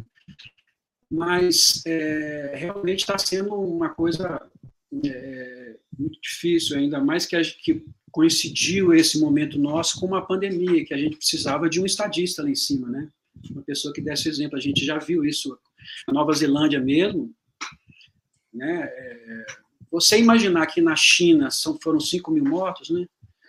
E aqui no Brasil aconteceu essa, essa coisa lastimável. E a gente sabia que, que iria acontecer. Foi uma coisa anunciada, né? A tragédia foi anunciada lá quando a gente viu que o Mandetta não ia conseguir fazer valer as ideias dele, que eram ideias nada mais do que o que tinha que ser feito, né? É, tinha que seguir a ciência, tinha que fazer tudo como. Mas enfim, eu acho que, que do caos a gente muitas vezes a gente renasce, né? Das cinzas a gente renasce. Então eu, eu eu acredito que a sociedade brasileira ela pode mudar de uma maneira significativa com esse trauma as, as, mortes elas não vão elas elas vão continuar as famílias todas. Você imaginar 425 mil famílias brasileiras né tendo um morto e vários tiveram pessoas. E, e um desleixo uma, uma, uma o Brasil virando chacota no mundo inteiro e a, a nossa cultura que foi forte sempre foi forte do Brasil sendo perseguida e a cultura do sertanejo sendo uh, uh, né, como se fosse a cultura brasileira. Quer dizer, eu tenho nada contra o sertanejo nem nada, mas a música brasileira, a arte brasileira, ela é uma coisa respeitada no mundo inteiro. E então, assim, é muito difícil falar sobre isso, mas eu também tenho na, é, uma esperança. Eu, eu, vejo que você também tem, eu sempre te acompanho nas suas lives, e a gente tem que manter a esperança e achar que o, o, as coisas estão em, e transformação, né? Ah, esse episódio do Lula é, foi uma coisa inusitada, mas foi uma coisa que realmente mexeu com, com tudo, né? Mexeu com as peças. É, se não houvesse isso, a gente ia ter uma dificuldade muito grande e a gente correria um risco enorme de ter um segundo mandato do Bolsonaro. Você imagina, é, você está tocando num ponto assim super sensível, né? Você imagina se o Lula tivesse ainda ou preso político ou com os direitos suspensos, né? É, a gente estaria né, sufocado. Ele provavelmente não estaria fazendo essa live com você, porque justamente a minha tendência para caminhar mais para o lado da cultura é porque a gente voltou a respirar, pelo menos, a ideia de futuro, né? Nesses últimos tempos aí. Robertinho Brant, eu acho que é, eu queria colocar um trecho do, do teu, da, da, dos teus últimos trabalhos. Primeiro, eu queria te perguntar quais são os seus últimos trabalhos. É, os autorais, você tem quantos álbuns lançados? Você tem, acho que tem quatro então, autorais, é. né? E, e agora, Sim, como produtor, você tem muitos, né? É, como produtor, é o meu trabalho mais assiduamente que eu faço e já devo ter uns 15, 20 trabalhos como produtor. Tá? Fiz o, um disco do Vanderly que eu me orgulho muito, que é um artista de Minas Gerais que morreu alguns anos atrás, que chama Loa. Né? Fiz alguns discos lá, fiz disco da Marina Machado, né? fiz o Vendedor de Sonhos agora. Mas os meus discos solo, eu fiz um em 93, lançado em 94, um disco chamado Lugares, né, que tem a participação do Milton, tem a participação do Beto, do Toninho Horta, do Boca Livre, do Valdo Ornelas e tal. Depois eu, eu, eu, fiquei, eu, eu, dei um tempo desse lance de carreira solo, de cantar e tudo, que era o meu sonho pelo, pelo Lô, pelo Beto e tudo, e fui buscar informações musicais mesmo. Né? Queria ser produtor já, os discos fizeram é, uma importância, eles tiveram uma importância muito grande na, na minha escolha de vida, os discos dos meus artistas mais é, que, eu, que eu mais gosto. E, então eu falei, eu quero, eu quero aprender a como é que faz essa coisa de fazer o disco, né? O disco é que, eterniza, é que eterniza mesmo as obras, né? Então eu montei uma banda de, de, de folk rock, comecei a escrever letras e comecei, eu queria realmente estar perto dos músicos, sabe? Porque você tendo uma banda, você vai ter que ensaiar, você não precisa de pagar fazer um show. E ali eu estava perto de um baixista, um baterista, um guitarrista, e eu ficava só observando como é que se dá isso, como é que é uma base, como é que a. Né, aprendendo da maneira que a gente tem, porque aqui a gente não tem uma escola, né? Então a gente tem que aprender mesmo é, observando. Então eu tive vários, vários mestres aqui, o Juarez Moreira, o Toninho Horta foi o nosso grande mestre, mas eu precisava de, de ter a experiência mesmo de tocar e de tocar guitarra, tocar violão. Então, eu fiz isso. Fiz o disco do Milton Renascimento em, eh, em 98, em homenagem ao Milton, instrumental também, que foi uma das experiências minhas de estreia como o produtor de disco, né? E, e, aí eu voltei a fazer, aí ajudei a fazer o álbum cru, fiz os discos do Roberto Guimarães também, que é um cara que foi, ele foi gravado pelo João Gilberto, o único. É, Roberto Guimarães não é o, o, idealizador do Acti? Oi? Roberto Guimarães, que você falou? É, Roberto Guimarães, ele ele foi gravado no segundo disco do João Gilberto, chamado O Amor, o Sorriso e a Flor, uma música chamada Se Amor Certinho, que tem um refrão que é assim: Esse tal de amor não foi inventado, foi negócio bem bolado, direitinho para nós dois, foi eu, não foi. Esse tal de amor não foi inventado, foi negócio bem bolado, direitinho para nós dois. Amor, amor à primeira vista, amor de primeira mão. É ele que. Né, é, foi a, a arranjo do Tom Jobim, e, o, e esse Roberto Guimarães era um cara que, que lá em Belo Horizonte a gente ficava o tempo todo muito curioso saber onde que ele morava, porque ele sumiu. Né? Ninguém sabia mais de notícia do Roberto Guimarães. Você acredita que eu vou num lugar lá que tinha um forró e conheço a, a, a filha do Roberto Guimarães, sem saber, obviamente, e ela se torna minha mulher? Olha só! Coincidência.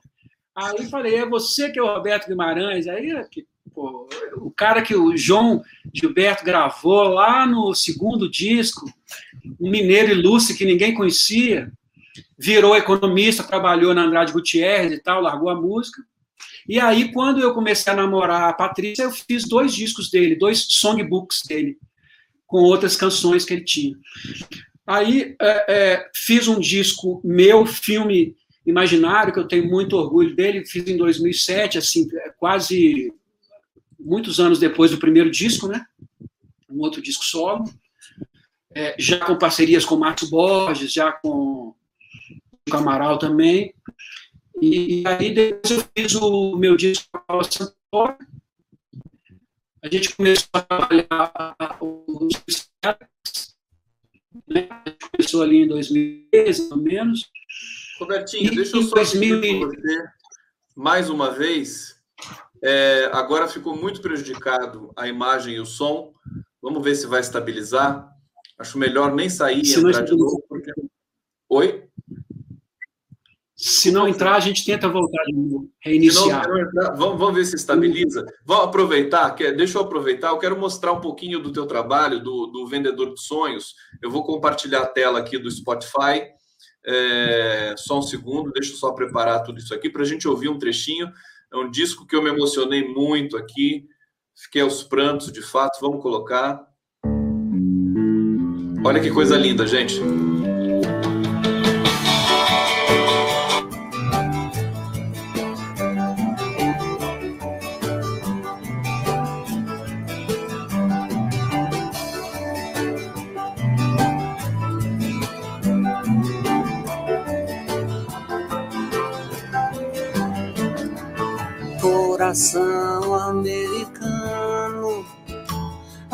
Acordei de um sonho estranho.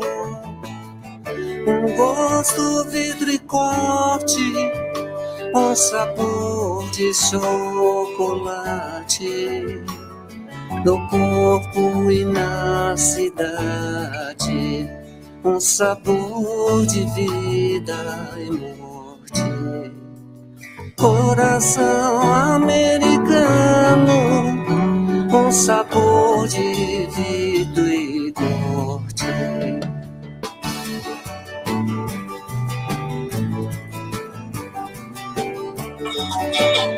É lindo demais e, e tem essa, essa sutileza. Deixa, eu, deixa eu só interromper um pouquinho aqui.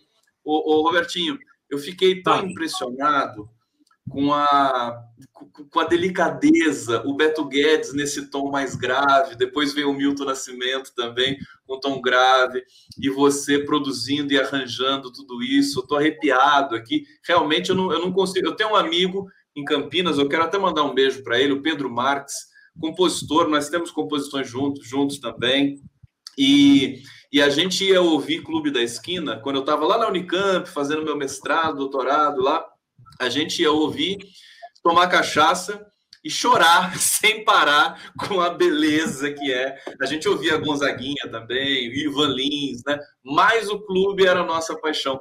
Fala um pouquinho desse trabalho para gente. Depois eu boto, boto outra faixa para vocês aqui.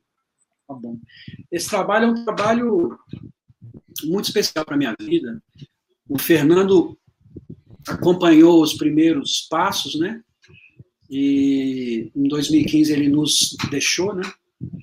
Mas esse disco era para comemorar a, a, os anos de carreira que ele tinha. Em 2017 ele ia, ele ia completar 50 anos de carreira. E eu iria estar tá ali trabalhando com aquelas pérolas do Bituca, né? Eu iria estar tá trabalhando com os, os, os caras do Clube da Esquina, que eu sempre amei. E, e aí foi uma história, assim, que, que dá um livro, assim, cada faixa foi uma história, né? Eu queria, é, foi muito difícil, pro, é muito difícil para o próprio pai da criança escolher qual filho que gosta mais, né? Então, para o Fernando era difícil escolher quais músicas ali. Então, eu, eu meio que chamei para mim essa responsabilidade porque eu queria eu queria homenageá-lo e não dar um trabalho para ele que seria muito difícil para ele. Mas ele deu alguns alguns palpites assim é, e, e ele falou, ele estava fazendo uma música com Dori Caymmi, né? E eu sou fã do Dori, ele também super fã do Dori. Aí ele falou: o Dori eu, eu, eu falo, eu falo com ele. Não sei o que, que você quer dele, mas o Dori eu consigo falar. É, eu chamo ele. E a Joyce, você não esquece que a Joyce é a nossa melhor amiga. Aí eu falei, é mesmo, tem que lembrar da Joyce, porque a gente ama a Joyce, mas a Joyce está pelo mundo afora, né? Agora eu tenho visto a Joyce direto nas lives, na live da Tereza, com, com o Marcos Vale, agora eles lançaram uma música, mas a, a, Joyce vivia fazendo turnê no Japão, nos Estados Unidos, na Europa, a gente não tinha muita notícia dela. Então, assim, é, é, eu queria chamar algumas, alguns artistas novos junto com os, alguns artistas consagrados, né? E também fazer algumas coisas que ainda não tinham acontecido. Por exemplo, o Djavan cantar alguma coisa do clube, entendeu?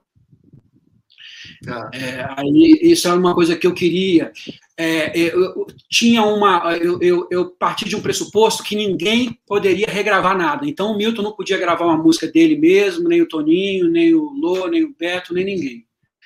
Então eu chamei o Toninho para gravar o Travessia, por exemplo, que era um. É, o Travessia já foi gravada pela York, pelo Tony Bennett, pela Sarah Vaughan, pelo Milton Nascimento, pela Elis Regina. Como é que você vai gravar de novo, né? Aí falei, eu vou tirar uma cartola, né? Vou tirar um coelho da cartola, vou chamar o Toninho Horta, assim, para fazer uma coisa totalmente diferente. E aí nós mudamos o tom todo da música, faz duas modulações, porque a música tem uma extensão para Milton Nascimento, não é para Toninho Horta, né? Mas ficou lindo, ficou, eu achei. Aí chamei a Nina Becker, a Mônica Salmazo também, que são pessoas da minha geração. A faixa, a faixa da Nina Becker tá belíssima. assim, né? todas, todas. A Nina me impressionou realmente fantástico aquilo lá. Vamos ouvir mais um trechinho? Deixa eu colocar aqui para vocês. É, já está aqui. Deixa eu só. Vamos avançar aqui. Vou, vamos colocar o Boca Livre. Credo.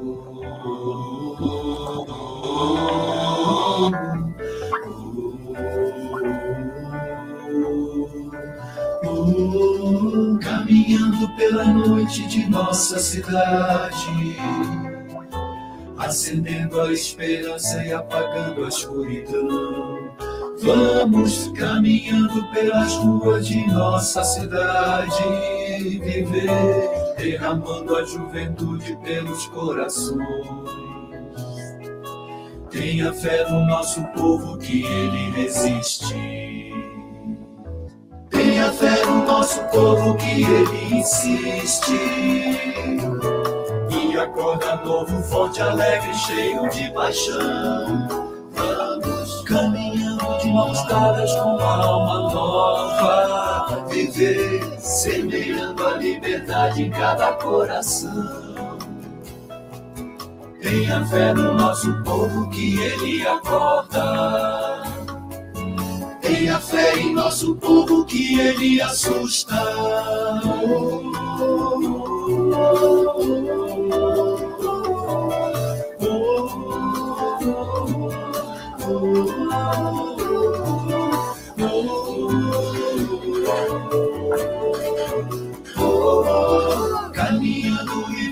com a alma aberta, aquecidos pelo sol que vem depois do temporal. Vamos, companheiros, pelas ruas de nossa cidade.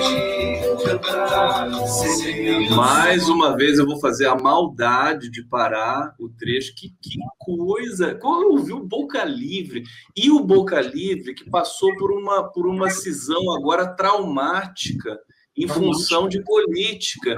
E você conduziu essa versão também em tons mais graves. A gente sabe que o Zé Renato alcança lá em cima, mas é, é, tudo ali. Que coisa linda, Robertinho. Eu fiquei, eu fiquei assim devastado quando eu ouvi o álbum aqui. Fala, fala um pouquinho dessa versão do Boca. Então, o meu desafio maior, que é, é minha maior ambição nesse disco, era fazer os meus artistas do coração soarem como eles soaram em discos da década de 70, discos que, que estão dentro da, das minhas gavetas mais, mais caras. Assim. Que é o primeiro álbum do, do, do Boca Livre, quando ele canta o Toada, o Ponta de Areia, Diana, né? E o Bituca, o Beto, o Beto pode estar num tom mais, mais grave, porque ele não canta mais naquele tom alto. Ele, só, ele falou que ele, a, a, a, nota mais alta que ele canta agora é o Ré, e, e, e, nessa São Vicente eu tinha o Ré, esse Ré, que é a nota mais alta que ele falou que ele faz. Então não teve jeito de ser mais alto que aquilo. Mas tem a, aquela. aquele sabor do Beto Guedes. Né? o Beto Guedes, para mim, é um dos maiores cantores que o Brasil já teve. Eu acho que ele ensinou, inclusive, o Milton Nascimento, que é o a, a, voz do Brasil, a cantar, porque o, o Beto tem influência dos Beatles, que são os maiores cantores de música popular do planeta. Então, a divisão dele, como ele divide a música, é, é uma escola, é uma verdadeira escola. Então, se muitas vezes eu mexo no ritmo, porque hoje você faz música como no cinema, de vários cantores, porque você mexe no ritmo, sim. Beto Guedes, é, você mexe em tudo, menos no ritmo, entendeu? Que eu acho que é uma das coisas mais importantes de uma gravação de música popular é, é o ritmo, porque é, é, que faz com que a música é, é, é, soe de uma maneira natural, entendeu? O mais natural possível. No caso do Boca Livre, por exemplo, o grande desafio foi justamente a divisão dessa música, para não ficar uma coisa muito muito caretinha, né? Porque são quatro cantando. Então, eu, eu uh, chegou uma hora que eles falaram assim, Robertinho, canta aí como é que você quer que seja. Eu falei, o Boca Livre está falando isso comigo, mas eu vou desempenhar o meu papel. Como com a Nana, quando a Nina Becker também chegou no estúdio e falou assim, Robertinho, eu vou te confessar uma coisa. Eu falei, pode confessar. Eu não faço a menor ideia de como é que nós vamos cantar essa música. Eu falei, não, nós temos o dia inteiro no estúdio. Então, assim, eu tenho toda uma carga, eu não sou um cantor exatamente, mas eu sei o que, que eu quero. Então eu fiquei assim fazendo a divisão para o Boca Livre para eles entenderem a maneira que eu queria, entendeu? Aí fica uma coisa que parece que, que nasceu desse jeito, mas não é, é cheio de, sabe, tem cheio de Até porque você gosta, você você falou quando a gente falou dos suítes psychedelics aqui juntos, todos com os, os todos os suítes aqui, os cinco suítes, foi uma das lives mais, mais maravilhosas que eu já tive a, a felicidade de conduzir. Beijo para todos os suítes que devem estar vendo a gente aqui. Você falou que gosta de você curte o estúdio, ficar ali com as pessoas humanamente trocando ideias, né? É, né perto, né? Para criar essa atmosfera da construção sonora, da construção estética ali é, no, no, no, momento todo. Eu quero trazer mais um trechinho do, do, do Vendedor de Sonhos. É, vamos pegar a faixa que o Milton canta, que é O Medo de Amar é o Medo de Ser Livre. Vamos lá.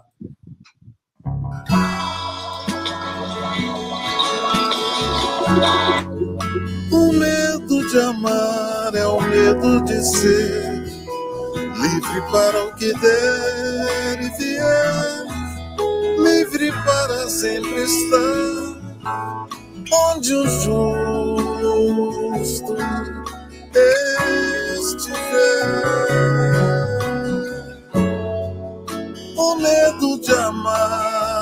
É o medo de ter, de a todo momento escolher, com acerto e precisão, a melhor direção. O sol levantou mais cedo em nossa casa fechada entrar pra ficar. O medo de amar é não arriscar, esperando que façam por nós o que é nosso dever. Recusar o poder. Medo de amar é o medo de ter de a todo momento escolher com acerto e precisão a melhor direção. O sol levantou mais cedo em nossa casa fechada entrar pra ficar. Pois é, é isso, né? É essa essa coisa impressionante que se você a gente pode começar a chorar ao vivo aqui, não vai ter problema nenhum, porque é uma das coisas que eu gosto de fazer realmente é, é, show, é se emocionar. Que, que é essa cultura brasileira, né, Robertinho? É tão lindo, é tão poderoso né, ver o, o, Brasil é, ficou no momento dessa crise interminável, nesse ódio, e a gente é, é o povo mais, mais é, brilhante do mundo para produzir coisas tão absurdas quanto essa. É uma coisa realmente assim impressionante. Eu quero dizer para todo mundo que está assistindo a gente aqui que o link do, do, do Spotify está na descrição desta live. Você pode ouvir depois da live, ouvir todo o CD é, produzido pelo Robertinho, produzido e arranjado pelo Robertinho Brant. Também tem o canal do YouTube aqui do Robertinho, que vocês podem acessar lá os outros discos. Não vai dar tempo de mostrar tanta coisa, porque a produção do Robertinho é muito grande. Robertinho, e o Milton, hein? Cantando essa lá. É. Incrível. E o, é, ficou difícil achar uma música para o Milton cantar, né? O, o, porque o Bituca gravou as grandes canções mineiras e do Lô, do Beto, do Toninho, né? Ele, ele pegava, assim, ele tinha esse esse olhar, né? Ele conseguia achar ah, onde tinha a, aquela canção e ele pegava e gravava. Ele, ele, aí eu fui pesquisar, pesquisar, sobraram assim muito poucas músicas e ficou no final entre Céu de Brasília e O Medo de Amar e O Medo de Ser Livre. Eu queria que fosse uma música que realmente eu, eu, me, eu, eu tinha uma paixão especial por ela já, e eu gostaria de ouvir o Milton cantando. Na hora que eu falei com o Fernando sobre essas duas opções, ele falou: se você chamar o medo de amar, ele vai aceitar. Falei, por quê? Falou porque essa frase, o medo de amar é o medo de ser livre, é do Dom Pedro Casaldália, que é o, o, o cara que inspirou a Missa dos Quilombos que eles fizeram juntos, e é a paixão do, do Milton, Dom Pedro. E eu não sabia que essa frase era dele. O Fernando é que me confessou, ele falou, eu peguei essa frase do Dom Pedro e fiz a música. E aí, se você a falar isso... Pro... Que morreu, uh, acho que o ano passado, recentemente. Aí eu, aí eu lembrei ao Bituca que essa frase era do Dom Pedro Casaldália. Ele, na hora, ele, ele, ele falou, eu canto. E aí eu, aí eu falei, bom, agora já resolvi o maior problema do disco, que é que música que o Bituque ia cantar. Né? Depois, para marcar com ele, para ir para o Rio, pra... foi bastante difícil. É... Mas o desafio maior era fazer eles soarem no final como se eles estivessem assim no, no auge, né? no auge artístico. Ô, Robertinho, deixa eu te perguntar uma coisa. Esse disco, porque tem lá, o Vanderly também canta uma das faixas, né? É, Você e, então, uma das últimas porque, porque esse disco foi. É, eu vi a data, é de 2019 que foi lançado, é, ou, foi mas lançado... você começou a trabalhar nele muito antes, né? Eu comecei a trabalhar nele em 2015, assim. Agora, depois que eu descobri que, que o, o, o songbook, o melhor songbook do Paul McCartney, que um, um cara lá na, na Inglaterra estava fazendo, o cara tinha demorado 10 anos para fazer, aí eu relaxei, entendeu? Porque esse tipo de coisa não é uma coisa que você faz de uma hora para outra, entendeu? Eu, para achar essas conexões da música com determinado artista, achar o artista certo para a música e fazer com que o artista, porque eu que sugeri todas as músicas, entendeu? Eu não, eu não liguei para o cara e falei assim: que música que você quer gravar, não, entendeu? E eu mandei por e-mail eu não conhecia a maioria deles. Eu mandei, falei, eu sou sobrinho do Fernando e tal, até chegar no produtor, que chegar no artista. Foi uma. Então, por exemplo, Javan, eu chamei ele para uma, uma música chamada Aqui é o País do Futebol. Aí ele, ele falou: estou afim de cantar, Robertinho, adoro seu tio. Javan é muito fácil, né? Ele, ele, ele, ele é um artista que não tem muita entourage, ele, ele conversa, ele que decide todas as coisas dele. Tudo. E aí ele falou: Você tem alguma sugestão? Aí eu falei: Eu fiquei meio assim, falei: Vou falar Milagre dos Peixes, que, que era um sonho, um sonho da minha cabeça, ouvi-lo cantar, mas não sei como é que ele vai. Que, que isso vai soar para ele. Na hora ele, ele, ele aceitou. Então é muito uma coisa intuitiva, assim, você não sabe o que, que o cara vai querer, mas você tem que insistir. Por exemplo, a Fernanda Takai, ela está acostumada a sempre ser produzida pelo John. Então ela falou, Robertinho, eu queria que o John produzisse. Eu falei, pô, é, é não pode, porque senão a música não vai ficar no contexto. Estou fazendo um disco, eu não estou fazendo uma seleção de gravações, entendeu? E esse era um outro desafio meu também, porque em Minas Gerais as pessoas fizeram, esses artistas fizeram grandes discos, discos mesmo, como os Beatles fizeram. Então acho que as músicas, elas, apesar de ser muito difícil fazer um disco, ter uma unidade com 20 artistas cantando, se tiver na minha mão é mais fácil, né? Então, a única pessoa que eu deixei fazer, a única pessoa que eu deixei fazer o próprio, o próprio arranjo e que eu escolhi só a música foi o Dori Caymmi, né? Uhum. Uhum. Eu falei, eu quero que você faça sentinela do seu jeito. Aí ele fez o, o arranjo, gravou lá em São Paulo, eu só mixei aqui. Mas realmente o, o, o álbum tem uma coesão assim impressionante, né? Realmente você conseguiu estabelecer ali uma linguagem é, poderosa. Eu quero mostrar um trechinho é, do, do, de um álbum do, do Robertinho, está aqui comigo, que eu ouvi também incansavelmente. Deixa eu só confirmar aqui para não compartilhar errado. É, vamos lá, só para a gente ter um gostinho, degustação, né? Degustação, e o Robertinho comenta na sequência. Deixa eu só preparar tudo aqui, porque precisa aqui da mesma estrela. Compartilhar. Vamos lá, vamos ver um trechinho, que esse que é o teu álbum é, de 2016. De que ano que é esse álbum? 2008. 2008. Olha só o som do Robertinho. No seu colo maçã carrossel ciranda, turbilhão de desejar. Quem virá colher estes sóis que eu deixei cair lá?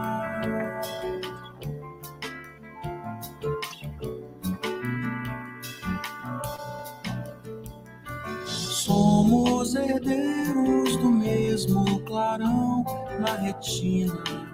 Só um poema, só um único instante, brilhando no escuro.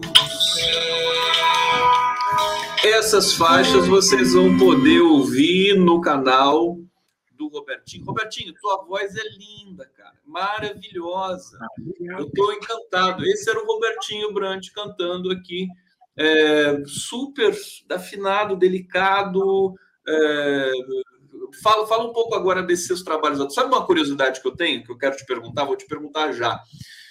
A ideia da composição para você, eu conversei com o Ney Conceição esses dias, grande contrabaixista, perguntei para ele, disse que assim, que a, a, a coragem para compor, ela veio depois que o Sebastião Tapajós falou para ele assim, o que você faz é bom, acredita, vai e, e ele foi e ele, ele passou a compor imensamente. Para você teve algum momento, teve algum insight?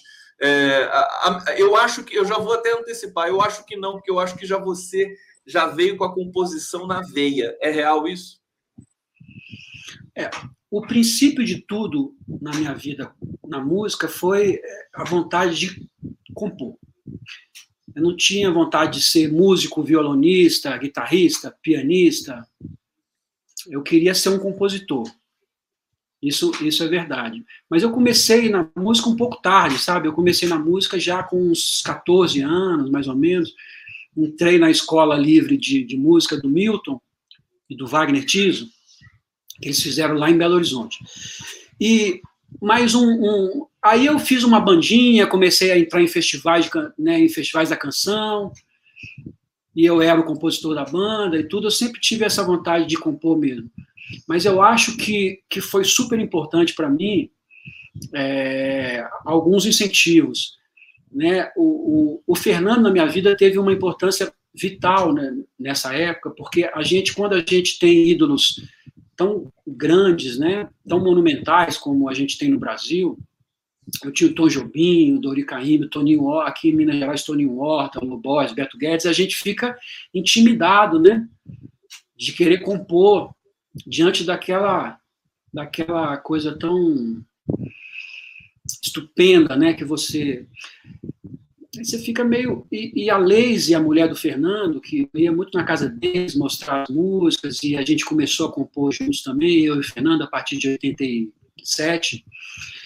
E eles insistiam comigo, falando assim: olha, vou voltar a falar com você.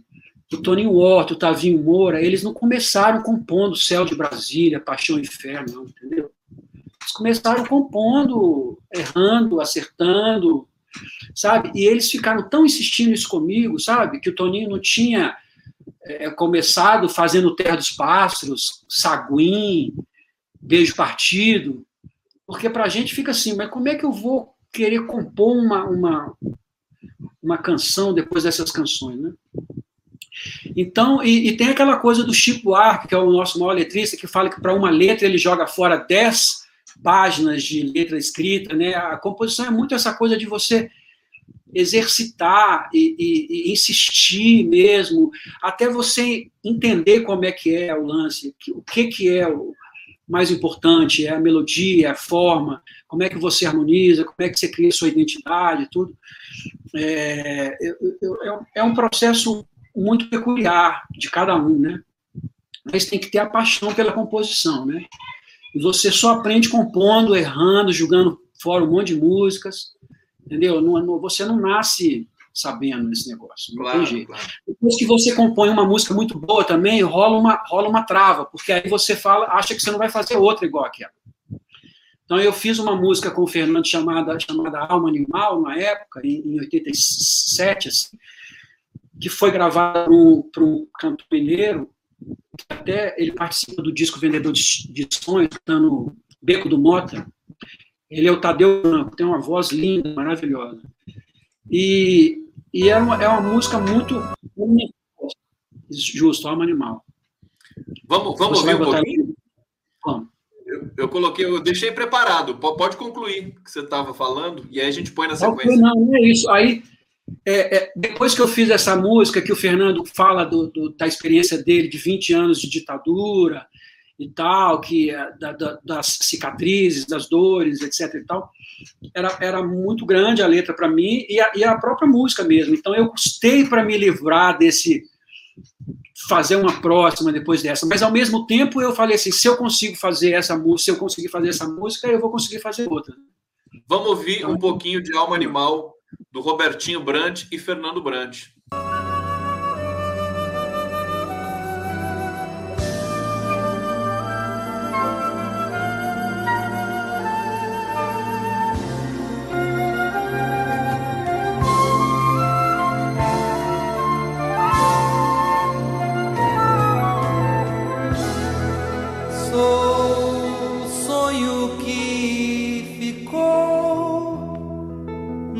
Da estrada amarelo. Já não há chuva, não há rio ou mar que possa me lavar. Brasil parece ser a cruz que tenho de carregar, mas eu não sou Jesus, não sei ressuscitar. Amar eu sempre amei, foi no amor que eu me criei, mas é demais sofrer no coração, dor de uma geração. Quem dera o sol tropical me desse a alma animal, pudesse eu ser feliz depois da cicatriz.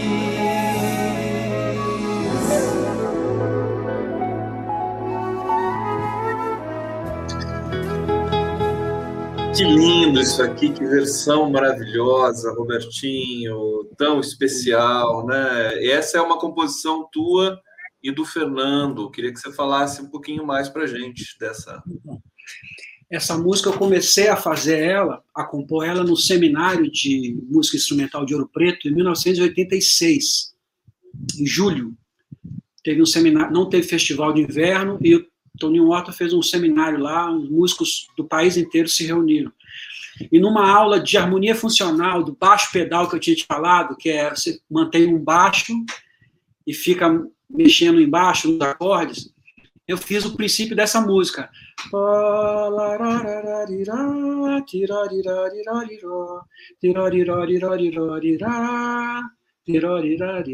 Até aí. Era um exercício. E, e, e aí eu levei para Belo Horizonte, depois disso eu tinha 18 anos. E em Belo Horizonte eu terminei essa música no, em, em 1987. E aí dei aquela melodia para o Fernando, que eu, eu já estava meio que namorando o Fernando, batendo na porta dele para ver se ele me dava alguma bola nessa época, assim, como letrista. Aí quando eu vi que eu tinha essa melodia, eu falei, vou dar para Fernando. Só que ficou lá um ano, dois anos. Em 88, assim, eu acho que a Fafá de Belém pediu uma música para o Fernando. E o Fernando falou: pô, tem uma música para Fafá, porque a Fafá na época tinha essa questão política, que, que ela era engajada e tudo. Falei: eu tenho uma música aqui boa para Fafá. Aí deu essa, o empresário dela falou: não, agora a Fafá é romântica. Agora a Fafá não, não canta mais música política. Aí ele falou: então tá, eu fiz. Foi bom que ele fez a letra para Fafá, entendeu? Senão ela não tinha, ele não tinha feito. Então tem muitas situações assim, por exemplo, a canção da América a música Canção da América, ela, ela inicialmente ela foi feita em inglês para o disco Journey to Down, chama Unencounter, que é o desencontro, que até não é uma palavra que existe, Unencounter. E aí o 14 bis ficou pedindo para o Fernando para fazer a versão em português, aí que ele fez o Canção da América. Depois o Milton gravou, entendeu? Então, esses letristas têm muito que ficar insistindo para eles comporem, entendeu? Eles têm muita melodia para fazer música e acabam deixando, né? E aí eu, graças a Fafá ter encomendado essa música para o Fernando, ele fez essa letra para mim. E aí em 89 o Tadeu Franco gravou. Aí eu já comecei a me sentir músico, né? Depois de uma gravação. aí dessa. depois Tadeu Franco gravando e assim. É, gente, o, o universo do, do, Robertinho, Robertinho Brant, eu quero dizer que você é uma. Eu estou completamente encantado. Inclusive, nos últimos quatro anos, eu mergulhei de tal maneira na, nas questões políticas que eu meio que parei de ouvir as coisas, né? Continuei, né? Sou músico também, continuei tocando e tal, mas é, é, você é uma é uma redescoberta que eu que eu estou fazendo também é, e, e, queria muito né, dividir essa descoberta com o público que, que acompanha aqui, para a gente se preparando para ser feliz de novo, para a gente sentir de novo o país, sentir essa questão de, de, fazer as letras, de, de, de sabe, de, de, sonhar, né? A palavra utopia, as pessoas falam, a gente vai falar tudo isso de volta, porque depois de tanta opressão, você disse, né? Vem aquele, vem o momento de, de você distensionar essas questões. A gente está cansado, está saturado, a gente quer ser feliz, quer amar de novo. E, e eu acho que, para mim, você tem esse significado muito forte. Você, o Switch, mas é, é, realmente é, é tão, é tão eu, eu, eu, sabe, você desatrofiar a sensibilidade, né? A gente fica usando a sensibilidade para ler as, as, questões de conjuntura política e agora ela volta para a questão da música mais uma vez. Eu queria é, é, trazer mais um vídeo aqui que eu selecionei, esse para a gente rememorar e lembrar, e depois eu passo a palavra para você para a gente encerrar. Mas esse é um vídeo que eu tenho loucura por ele já há muito tempo. E você vai ver só, surpresa, hein? Surpresa para todo mundo aqui. Vamos lá. Do fogo, todo mundo abrindo o jogo, conta o que tem para contar. Casos e desejos, coisas dessa vida e da outra, mas nada de assustar. Quem não é sincero sai da brincadeira correndo, pois pode se queimar. Quem tão